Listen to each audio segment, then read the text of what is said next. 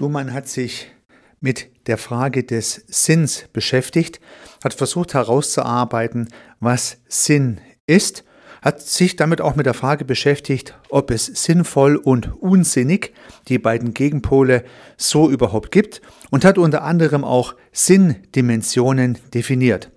Und genau mit diesen Sinndimensionen, also mit einem Element der Definition des Sinns, möchte ich mich heute beschäftigen. Und ich möchte diese Sinndimensionen auf die Adaption sinnvoller Dinge anwenden. Zum Beispiel sinnvoller Angebote, sinnvoller Projekte, sinnvoller Lösungen. Also ich möchte die Frage der Theorie oder die Fragen der Theorie der Sinndimensionen verknüpfen mit einem praktischen Anwendungsfall, in dem man diese Sinndimensionen vielleicht nutzen kann. Hallo und herzlich willkommen zum Podcast Systemisch Denken und Handeln. Mein Name ist Heiko Rössel.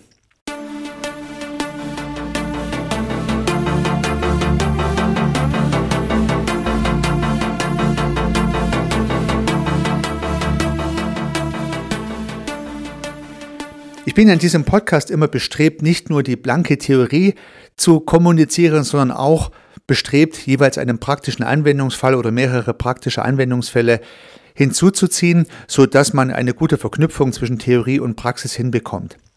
Bei dieser Gelegenheit nutze ich natürlich meine Konstruktion der jeweiligen Theorien, um das auf ein praktisches Feld anzuknüpfen. Und das versuche ich heute auch wieder.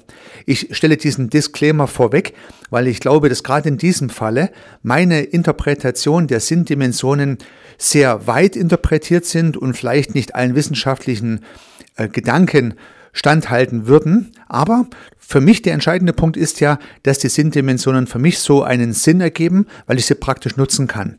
Und deswegen möchte ich sowohl die Sinndimension mit meiner Interpretation erläutern, als auch die praktische Anwendung für die Definition von sinnvollen Dingen mit Ihnen teilen. Hallo und herzlich willkommen zu dieser spannenden Episode und zu diesen Gedanken, die ich zunächst mit Luhmanns Ideen der Sinndimensionen beginnen möchte. Luhmann hat also auch in Anlehnung an Husserl drei Sinndimensionen definiert, und zwar die Sachdimension, die Zeitdimension und die soziale Dimension. Es gibt noch weitere Diskussionen, ob es noch mehr als diese drei Dimensionen gibt, aber belassen wir uns mal bei diesen dreien, die Luhmann auch als solche anführt. Das heißt, drei Dimensionen, die berücksichtigt werden könnten oder sollten, wenn man eine Sache auf Sinnhaftigkeit gegebenenfalls interpretiert oder untersucht. So jedenfalls kam es bei mir an. Und nun kann man alleine schon über diese Aufteilung kritisch diskutieren. Luhmann macht es selber auch. Also ob es diese Aufteilung überhaupt benötigt oder ob man nicht versuchen kann, das alle auf einen sehr abstrakten Punkt zusammenzuziehen. Aber hier wie einmal mehr ergeben sich durch die Aufteilung Möglichkeiten, die Sinnfrage mit verschiedenen Facetten zu beleuchten. Und das würde ich gern versuchen mit Ihnen. Betrachten wir zunächst mal diese drei Sinndimensionen jeweils als Horizont und damit mit zwei Ausprägungen. Also ein Horizont, der ist ja sozusagen einerseits vor uns, da wo wir hinschauen, und hinter uns, wenn wir uns umdrehen, ist ja auch nochmal ein Horizont. Also gibt es den Horizont immer zweimal, also ein sogenannter Doppelhorizont. Und diese beiden Horizonte gibt es nun in jeder dieser drei Sinndimensionen. So jedenfalls formuliert das Luhmann. Wenn man sich mal die Zeitdimension anschaut, dann ist der Blick nach vorn die Zukunft, also der zukünftige Horizont, das, was kommen wird. Dreht man sich um, hat man einen Blick in die Vergangenheit und hat den Vergangenheitshorizont der Zeitdimension. Also die Zeit mit ihren Dimensionen Zukunft und Vergangenheit und genau dort, wo ich jetzt bin, auf der Zeitachse, da ist die Gegenwart und systemisch gedacht ist die Gegenwart genau der Punkt, wo Zukunft und Vergangenheit aufeinandertreffen. Vielleicht tatsächlich nur dieser eine Punkt. Da gibt es auch Diskussionen drüber, wie lang dieser Punkt auf der Zeitachse nun ist, aber zunächst mal einfach nur dieser Punkt, wo Zukunft und Gegenwart zusammenstoßen, da ist jetzt. Das wäre also die Zeitdimension. Der, der nächste Aspekt ist die Dimension der Sache. Und hier geht es um die Frage des Innen und Außen. So formuliert das Luhmann. Das heißt also, man kann sich immer die Frage stellen, was ist in der Sache drin und wie wirkt die Sache um sich herum, auf ihr Umfeld könnte man sagen. Also wer kann die Sache gebrauchen? Wozu kann die Sache verwendet werden? Warum ist die Sache nützlich in derjenigen oder anderen Konstellation? Und wenn man inner reinschaut, aus was besteht die Sache und so weiter und so fort. Das heißt, die zwei Horizonte, die in der Sach Dimensionen sich auftun.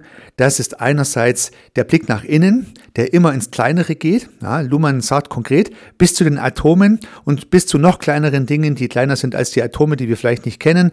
Es lässt sich also immer weiter, immer kleiner analysieren und eine Sache in ihre Einzelteile zerlegen.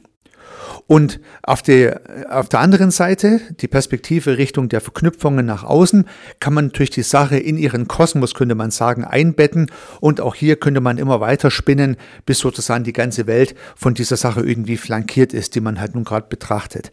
Also auch hier wieder zwei Horizonte, die ähnlich übrigens wie der Zeithorizont ins Unendliche gehen. Unendlich klein, unendlich groß.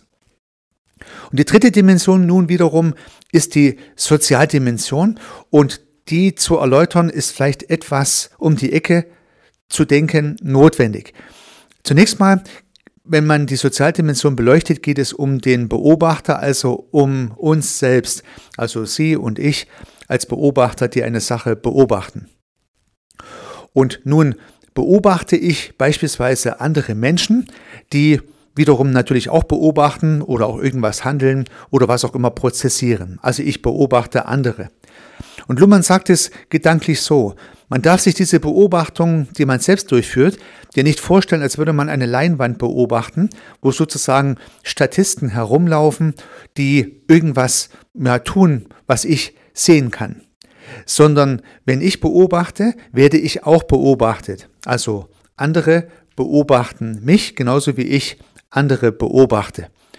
Luhmann hatte eine kleine nette Episode in seiner Veröffentlichung eingebaut, die ich gern so wiedergeben möchte. Er sagt, ja, man kann sich es vorstellen wie beim Psychiater. Ja, also da liegt ja jemand auf der Couch und jemand sitzt auf dem Stuhl davor.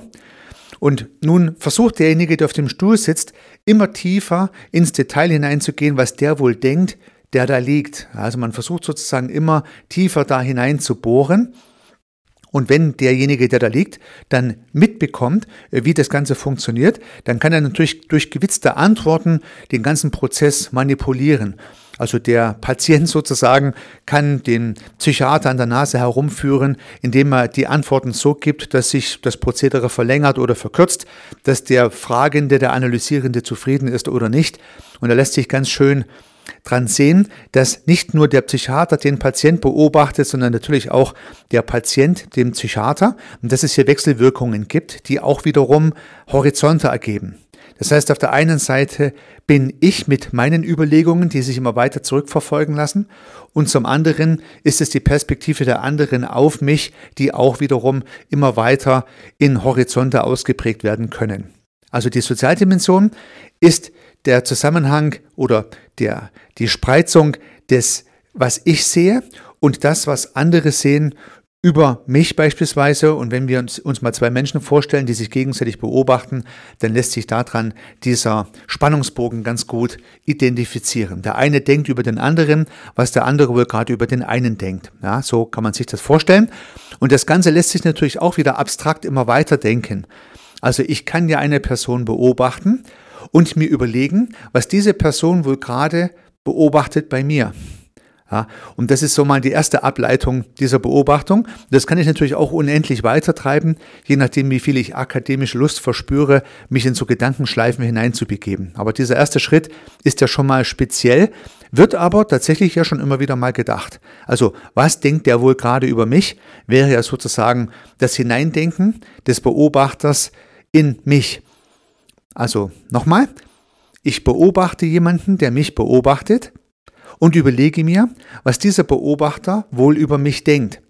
Und damit hole ich ja diesen Beobachter aus seiner Wirklichkeit heraus in meinen Kopf hinein und versuche, seine Gedanken zu denken.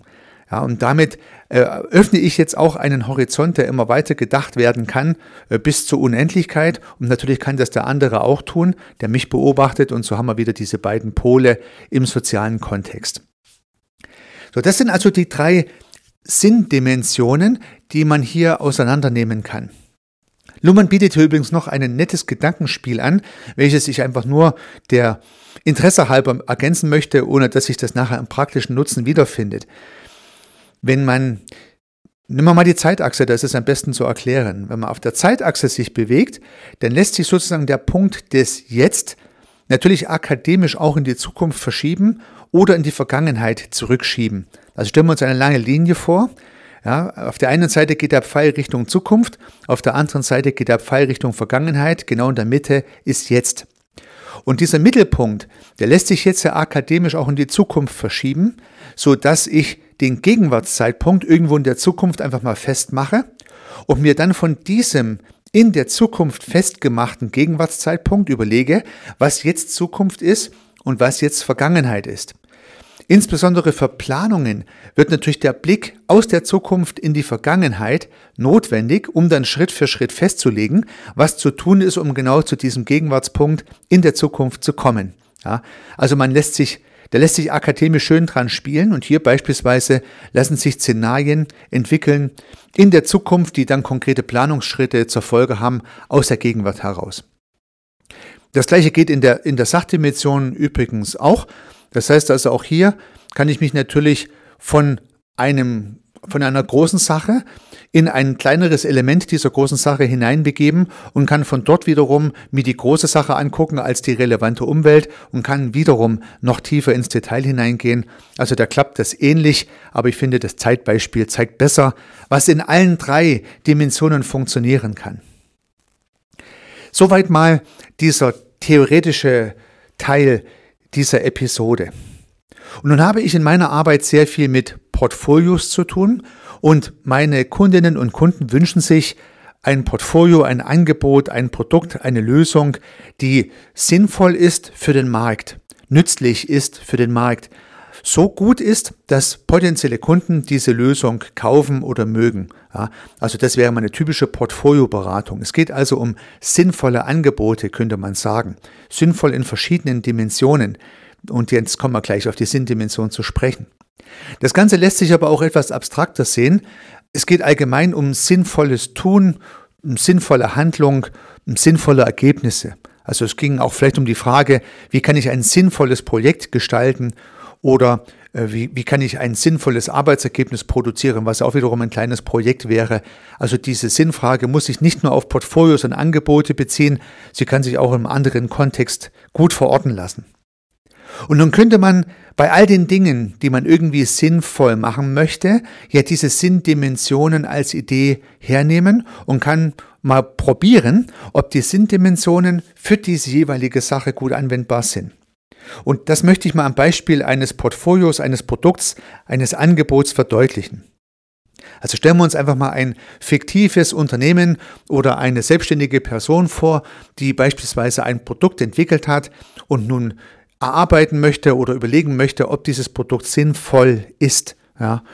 Und wenn man diese drei Sinndimensionen nur anwendet, dann könnte man jetzt mit der Sachdimension mal beginnen. Das heißt, diese Sache auch wenn es eine Dienstleistung ist, übrigens, ist es ja eine Sache im Sinne dieser Definition. Diese Sache kann man nun analysieren und zwar kann man sie in ihre Einzelteile zerlegen. Ich möchte es gerne an einer Dienstleistung festmachen, an einer Beratung, an einem Coaching, an irgendeinem Dienstleistungsprodukt äh, und später auch nochmal an einem Sachprodukt, zum Beispiel an einer Fotokamera, lässt sich das auch äh, gut darstellen.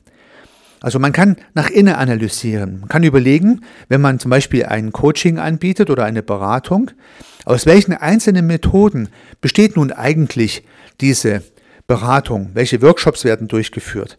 Man kann auch den Workshop wiederum auseinandernehmen. Man kann sich die Agenda eines Workshops vorstellen.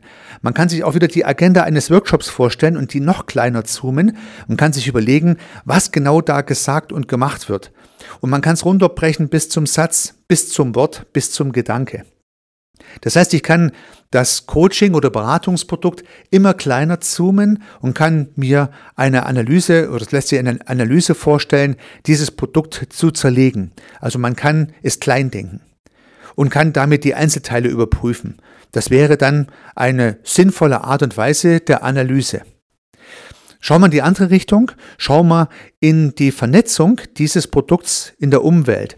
Wenn man jetzt eine Beratung oder ein Coaching-Produkt oder ein Coaching, Beratungsangebot offeriert, dann muss es natürlich auch nach außen hin in der Umwelt vernetzen und andocken können. Dann stellt sich die Frage, wem biete ich nun eigentlich dieses Coaching-Beratungsprodukt an? Also wer ist mein konkreter Kunde? Was macht dieser konkrete Kunde damit? Was ändert sich dadurch, dass er nun was anders macht oder was besser macht für ihn? Und die Kunden meines Kunden, wie merken die denn, dass dieses Produkt bei meinem Kunden wirkt? Und was wiederum hat es bei denen für Auswirkungen? Und so lässt sich auch der Horizont immer weiter denken, bis zur Frage, ob unser Universum eine Delle bekommt, weil ich irgendeinen gecoacht habe. Ja. Also, man merkt schon, das Dienstleistungsprodukt als Sache kann ich nach innen immer detaillierter analysieren, bis zum Satz, der gesprochen wird oder bis zum Gedanken, der gedacht wird, auf der einen Seite. Und ich kann es auf der anderen Seite vernetzen mit der ganzen Welt, wenn man möchte, wie sich dieses Coaching insgesamt auswirken kann auf alles, was man sich nur vorstellen kann. Also in beide Richtungen kann man es fast unendlich weit treiben und kann die Sachdimension Horizonte ausschöpfen, auskosten, wenn man so möchte. Noch einfacher geht es vielleicht bei einer wirklichen Sache, zum Beispiel bei einer Fotokamera, bei einer Systemkamera könnte man sich vorstellen. Natürlich kann ich diese Systemkamera, wenn ich sie analysiere, in ihre Einzelteile zerlegen, kann das Objektiv abmachen, kann den Chip raus anschauen, kann den Akku rausmachen, ja, kann diverse Steuerungselektronik rausmachen, ich kann mir das Display anschauen und kann alles einzeln analysieren und immer tiefer reinzoomen mal Produktanalyse, könnte man sagen, oder eine, ein Reverse Engineering, also ein Auseinandernehmen eines fertigen Produktes, um zu gucken, ob es sinnvoll zusammengebaut ist. Und natürlich kann ich mir die Frage auch stellen, wie wird dieses Produkt im Umfeld vernetzt? Welche Menschen kaufen diese Kamera? Was fotografieren diese Menschen? Was passiert wiederum mit den Bildern und so weiter und so fort? Lässt sich auch dieses Sachprodukt immer weiter nach vorn denken, bis hin auch zur Frage, wie diese Kamera am Ende vielleicht die Welt verändern kann, wenn sie ein Foto fotografiert, was sozusagen vorher noch nie eine gesehen hat und was dann in der ganzen Welt viral geht. Ja, solche Fragen ließen sich hier auch stellen. So, das heißt also, die Sachdimension dient dazu, ein Produkt zu analysieren nach innen und nach außen. Spannend ist natürlich der Sachverhalt, sich diese beiden Dimensionen vorzustellen, weil beide sind tatsächlich notwendig. Also wenn jemand so ein Produkt anbietet, gleich ob eine Kamera oder ein Coaching, Beratung oder irgendein Dienstleistungsprodukt, er muss natürlich einerseits wissen, wie das Produkt funktioniert, also Innenanalyse und wie dieses Produkt vernetzt wird mit dem Außen. Demzufolge ist genau bei der Produktbildung, bei der Portfoliobildung, bei der Frage nach sinnvollen Sachen, äh, diese Sachdimension interessant zu sehen, weil beide Dimensionen müssen untersucht werden. Wenn ich nur ein tolles Produkt habe, was zwar wunderbar konstruiert ist und wirklich auch toll funktioniert, alle Zahnrädchen greifen ineinander, aber ich habe mir überhaupt nicht überlegt, wie das Produkt nun irgendwie bei meiner Kundschaft andocken kann, dann wird es nicht sinnvoll sein. Würde ich dagegen eine Lösung entwickeln, die meine Kunden begeistern und toll finden, aber ich bin nicht in der Lage, dieses Produkt auch herzustellen im Sinne der Innenperspektive, ja, dann bringt es auch nichts, dann ist es auch nicht sinnvoll. Ja, in beiden Fällen wäre es dann unsinnig. Ein extrem gut konstruiertes Produkt, welches nicht verkauft werden kann, ist genauso schlecht wie ein toll verkaufbares Produkt, was nicht produziert werden kann. Also eine gute Analysemöglichkeit, die Sachdimension zu verwenden für diesen Zweck. Ja, schauen wir uns vielleicht die, die nächste Stufe an, die Zeitdimension. Und das Produkt, welches nun einmal da liegt zum jetzigen Zeitpunkt, im Jetzt, ließe sich ja auch nochmal auf der Zeitachse nach vorn und nach hinten schieben. Also man könnte sich zum Beispiel überlegen, wie diese Lösung in der Zukunft funktionieren soll. Also ich habe sie heute noch gar nicht, sondern ich möchte sie erst entwickeln und könnte mir dann Stufen überlegen, wie ich dahin komme, um diesen erwünschten Zeitpunkt in der Zukunft auch mit Schritten aus der Gegenwart heraus erreichen zu können. Also ich hatte es vorhin schon angedeutet, um was planen zu können. Also angenommen, man plant ein Produkt oder ein Projekt oder eine Lösung, die man noch nicht hat. Es ist sozusagen ein Gedankenexperiment, ein Gedankenexkurs, den ich jetzt gerade habe, im Jetzt, aber ich habe es noch nicht. Dann stelle ich mir vor, wie es wäre, wenn es da wäre und überlege von diesem Zeitpunkt aus rückwärts und plane die Schritte, die ich brauche, um dorthin zu kommen. Also ich habe noch gar keine Kamera, möchte aber gerne eine verkaufen.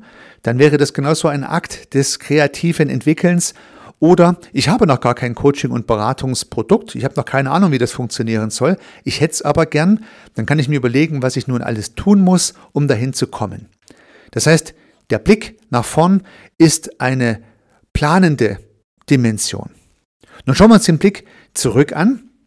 Der Blick zurück wäre die Ressourcen optimierende, ressourcenholende, stärkenfindende Dimension.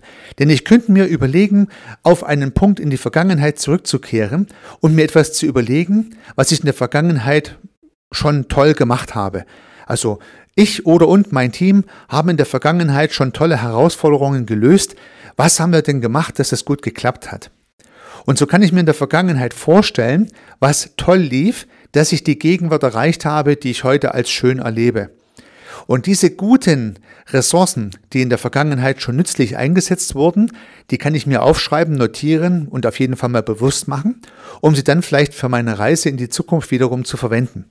Also ich kann mir überlegen, welche Dinge mir Spaß gemacht haben als Berater, als Coach in der Vergangenheit und kann nun diese guten Ressourcen und meine Kenntnisse, meine Fertigkeiten und Fähigkeiten auch in mein Produkt in die Zukunft einbringen, um es dort wiederum zu verbauen und zu nutzen.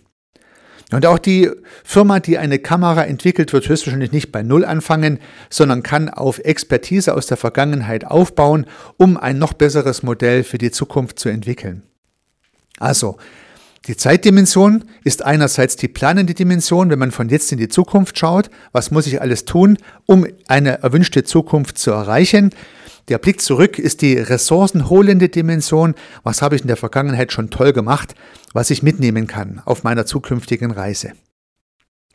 Und nun kommen wir zur Sozialdimension, die am ehesten mit der Marketingposition vergleichbar wäre. Also angenommen, ich habe ein Bild von meinem Produkt und berichte sozusagen auch über mein Produkt. Ich zeige mein Produkt und führe es vor. Und nun weiß ich ja, dass die anderen mich beobachten bei dem, was ich tue.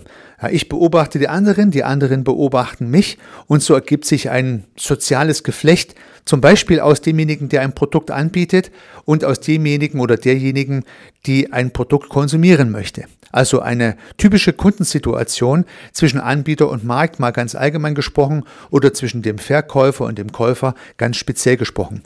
Beide beobachten sich und beide haben ihre jeweiligen Bilder im Kopf. Hoffentlich hat der Verkäufer das Bild im Kopf, dass man dem Kunde ein Produkt anbietet, was er wirklich brauchen kann und was nicht nur dafür gedacht ist, um selber Geld zu verdienen.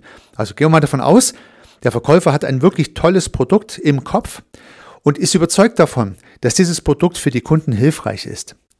Dann kann man ein bisschen davon ausgehen, dass auch der Gegenüber, der den Beobachter beim Beobachten beobachtet, den Eindruck hat, hier ist jemand, der ein tolles Produkt hat, er ist überzeugt davon, er brennt dafür. Und das Produkt kann für mich wirklich nützlich sein, weil wenn jemand so überzeugt ist von seinem Angebot, dann kann es ja nur gut sein. So, ergeben sich im Prinzip Marketingperspektiven, die jeweils berücksichtigen, dass der eine den anderen beobachtet. Und gerade wenn man ein Produkt verkaufen möchte, ist es halt unheimlich wichtig, dass man sich wirklich in den Kunden hineinversetzt. Also wirklich die, man könnte sagen, erste Ableitung der Beobachtung sich überlegt, was wird wohl der Kunde denken, wenn ich ihm das zeige, was ich ihm zeigen möchte? Interessiert ihn das überhaupt oder interessiert ihn das nicht?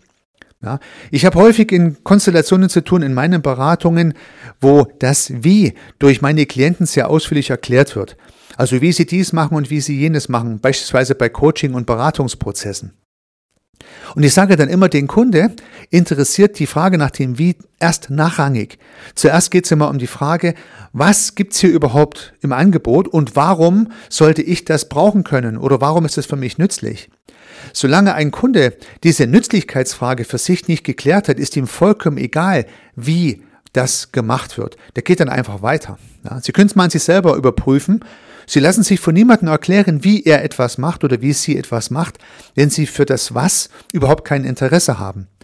Deswegen kann es nur darum gehen, zuerst einmal die Frage nach dem, was ist es überhaupt und warum kann ich das brauchen, zu beantworten, um dann vielleicht im Nachgang in einem möglichen Dialog die Frage nach dem Wie zu beantworten, um da Vertrauen zu schaffen und Expertise zu symbolisieren. Ja, häufig ist es ja eine Krux der Experten, die viel zu viel und viel zu gerne übers Wie sprechen und nicht so sehr über die Frage, warum ist das für dich nützlich? Die Sozialdimension kann helfen, sinnvolle Argumentationen zu entwickeln, die für den Kunde auch wirklich zugänglich sind. Eine sinnvolle Argumentation ist es halt nicht zu erklären, wie ich etwas tue, bevor ich dem Kunde erklärt habe, warum er es überhaupt braucht. Das wäre dann vielleicht unsinnig, ja, weil es der Kunde sich gar nicht anhören wird. Er liest den Text nicht, er hört sich die Rede nicht an, er schaltet bei der PowerPoint mental ab und denkt sich was anderes, weil es ihn einfach nicht interessiert. Ja. Also wenn man etwas sinnvoll kommunizieren möchte, dann muss man bei seinem Gegenüber ansetzen und muss sich im wahrsten Sinne des Wortes in ihn hineinversetzen. Im Marketing gibt es ja die berühmten Avatare dafür. Das heißt so Kunstfiguren, die man sich ausdenkt, die die Zielgruppe repräsentieren und mit deren Hilfe man sich besser in die Situation hineinversetzen kann, in die soziale Situation eines gedachten oder auch eines wirklich erfolgten Verkaufsprozesses. Das wäre also die dritte Dimension. Ja, liebe Zuhörerinnen, liebe Zuhörer, ich habe mal versucht, die Theorie der Sinndimensionen von Luhmann und Husserl auf einen ganz praktischen Aspekt hier mal der Portfoliobildung, der Angebotsbildung, der äh, Leistungsbeschreibung herzunehmen und habe das mal in diesen drei Dimensionen versucht zu beleuchten. Das gleiche ließe sich auch für andere sinnvolle Dinge, sinnvolle Handlungen oder zum Beispiel auch für Projekte natürlich nutzen. Auch für Projekte kann ich überlegen, was gehört dazu und was gehört nicht dazu. Eine sehr wichtige Abgrenzung übrigens im Projektmanagement. Was ist innen, was ist außen, die Sachdimension. Welche Sache gehört ins Projekt und welche nicht. Auch beim Projekt kann ich mir überlegen, was anders sein wird, wenn dieses Projekt erfolgreich abgeschlossen wurde, für diejenigen, die diese Projektergebnisse spüren und nutzen möchten und kann damit eine Zukunftsperspektive einnehmen. Und natürlich kann ich auch beim Projekt Ressourcen der Vergangenheit von mir oder und meinem Team aktivieren, um sie dann für das zukünftige Projekt mitzunehmen. Und last but not least geht es ja immer auch ums Soziale. Also auch das Projekt muss jemandem verkauft werden. Auch das Projekt hat Nutzer, Kunden, Stakeholder, Shareholder und was auch immer, äh, die in Kommunikationsprozessen einzubinden sind. Und dort gibt es immer die Rolle des Beobachters und die Rolle des Beobachters, der den Beobachter beim Beobachten beobachtet und damit Zirkularitäten und je besser ich mich in diese Sachen reinversetze, umso sinnvoller werde ich am Ende höchstwahrscheinlich agieren und umso sinnvoller werden meine Ergebnisse sein. Gleich, ob es Strategien sind, ob es Projekte sind oder in diesem Beispiel halt Produkte und Lösungen. In dem Sinne, liebe Zuhörerinnen, liebe Zuhörer, würde ich mich freuen, wenn Sie diesen Ausflug in Theorie und Praxis etwas abgewinnen konnten, wenn Sie was für sich mitnehmen können.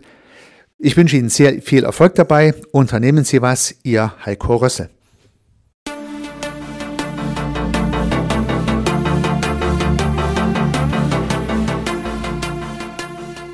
Ich freue mich, dass Sie diese Episode angehört haben und hoffe natürlich, dass sie Ihnen gefallen hat und dass Sie was davon mitnehmen können. Wenn Sie keine zukünftigen Episoden verpassen möchten, dann können Sie den Podcast gern abonnieren. Nutzen Sie dafür den Abonnieren-Button in der Podcast-App Ihrer Wahl. Natürlich würde ich mich auch über eine Rezension oder über eine Bewertung freuen. Alternativ zu diesem Podcast habe ich zwei weitere aufgenommen. Sie finden sie unter www.servicearchitekt.com/podcast oder wenn Sie meinen Namen in der Podcast-App Ihrer Wahl eingeben. Vielleicht können ja auch die beiden anderen Angebote für Sie interessant sein. Sollten Sie ein persönliches Gespräch wünschen, dann können Sie das gern unter www.servicearchitekt.com/termin auf meiner Website mit mir vereinbaren. Ansonsten freue ich mich auf ein Wiederhören. Bis dahin, Ihr Heiko Rössel.